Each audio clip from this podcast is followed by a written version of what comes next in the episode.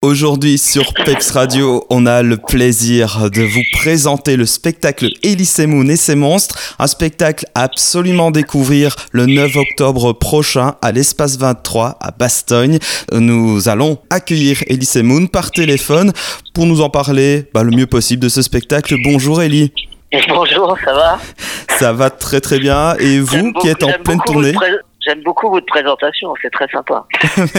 Merci. Ah ouais, franchement, on peut pas, on peut pas être mieux présenté là. Alors, bah justement, on va tenter de faire le maximum parce qu'on parle quand même ici de votre septième spectacle solo.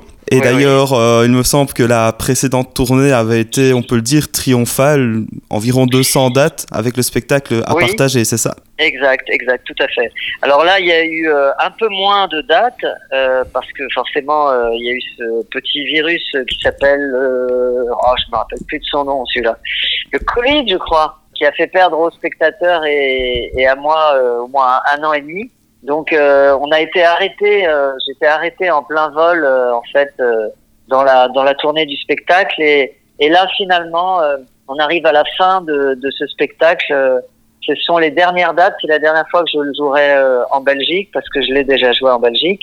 Et voilà, donc je suis un peu triste de le quitter, mais je suis content de le présenter à mes amis belges. Voilà, effectivement, puisqu'il y aura encore euh, une date en province de Liège, euh, le 8 octobre, oui, on oui, dit, on a, et on puis a trois date dates, à trois dates. Et oui, à avant, ouais, c'est juste. Oui, le 7 octobre.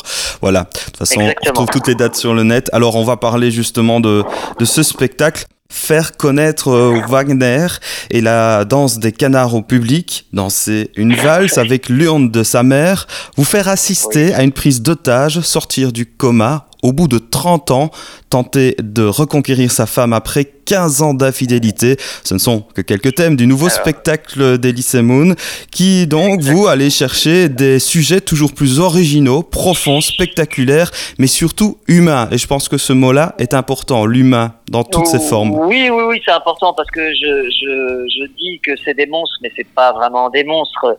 Monstre, ça fait un peu, euh, c'est presque une façon de juger. Voyez, alors que je ne suis pas, euh, je ne suis pas juge. Je dis que dans mon spectacle, les monstres, c'est vous, c'est moi. Vous, vous avez cer- certainement un jour été monstrueux pour quelqu'un, et vice versa. En fait, je traite des petites faiblesses euh, des êtres humains. Mais euh, tout ça en, faisant rire les gens, évidemment. Mais je choisis toujours des thèmes un petit peu originaux, des thèmes. En fait, ce que j'adore, c'est quand on voit mon spectacle et qu'on dit ah un spectacle comme ça, j'en avais jamais vu. Donc je suis toujours avec mes personnages. Mhm. Je fais un peu de stand-up, je, je parle aux gens, je plaisante avec eux, etc. Mais c'est pas un spectacle politiquement correct. Voilà, c'est c'est ce que les gens aiment de moi et, et c'est ce que j'aime euh, leur faire ressentir en fait. C'est un spectacle en même temps saignant et en même temps euh, émouvant. Voilà. Et du coup, justement, pour faire un peu le lien avec votre Ouais. regard sur le monde du spectacle, est-ce qu'aujourd'hui, bah, on peut se permettre encore de faire beaucoup de choses? Est-ce qu'il y a une certaine censure? Ah. Est-ce qu'on peut rire de tout? Est-ce qu'on peut rire de tout? Ah, La fameuse La fameuse question. Euh, malheureusement, euh, à une époque, je disais oui. Sur scène, on peut rire de tout, ça c'est sûr et certain. Quand vous viendrez voir mon spectacle, vous verrez qu'on peut rire de tout. Mais dans la vie, sur les réseaux sociaux, à la télé, je crois que malheureusement, euh, les, les haters euh, et, les, les gens qui font partie des associations, etc., ont gagné. Je vais, je vais vous donner un exemple. J'étais dans un café à Paris, j'étais avec des Américains, et je plaisante, tu vois, on parle de racisme, et là, il y a un serveur noir qui vient me servir, qui vient me, me, me demander euh, ce que je veux. En plaisantant, comme ça, je fais Oh, I hate black people. Et je fais comme si j'avais pas vu le gars, le serveur. Donc le serveur éclate de rire, tout le monde éclate de rire.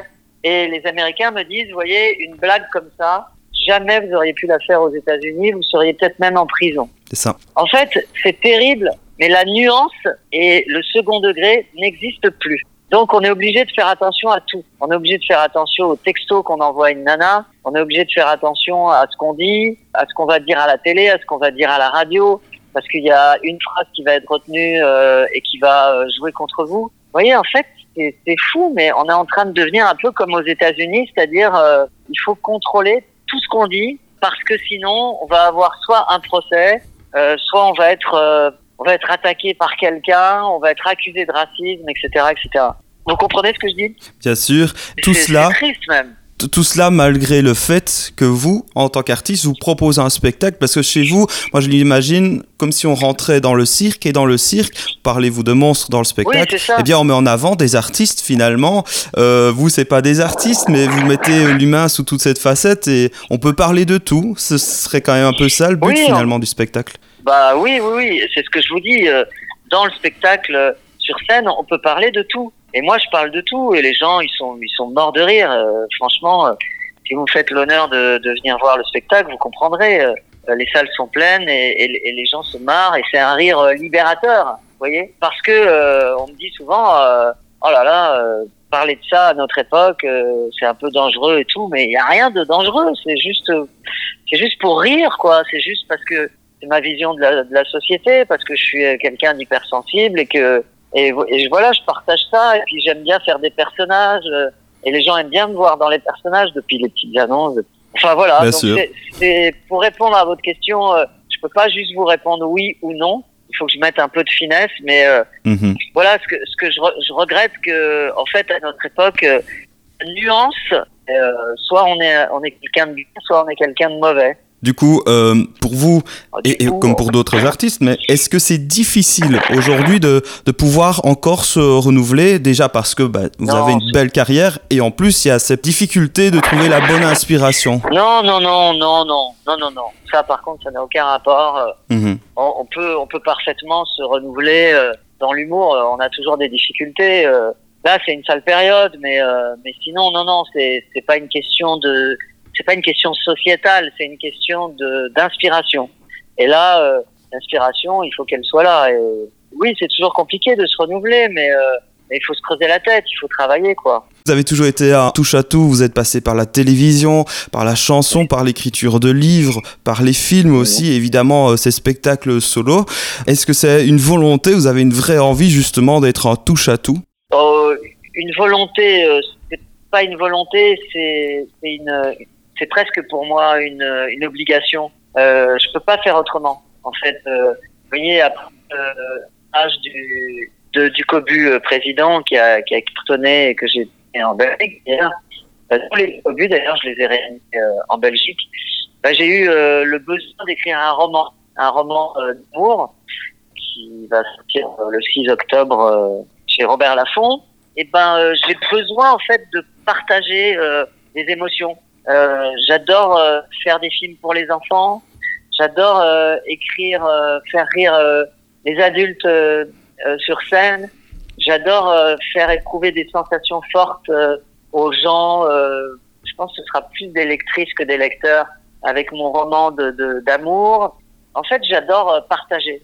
C'est ça. Et, je trouve que de, de pouvoir s'exprimer de plein de façons différentes j'ai fait la chanson, j'ai fait le. Mais je trouve que la vie est courte et quand on a la possibilité et le talent, entre guillemets, euh, de pouvoir s'exprimer de plein de façons différentes, il faut le faire. Un petit mot justement sur euh, Ducobu aussi, puisque Ducobu président est toujours dans les salles belges. Là, vous êtes euh, donc acteur et réalisateur aussi. Déjà, ma première question, est-ce que vous êtes fier de ces Ducobu dans lesquels vous avez pu mettre votre patte finalement en tant que réalisateur? Ah, bah, je vais pas vous dire le contraire. non, non, je trouve que c'est de la merde.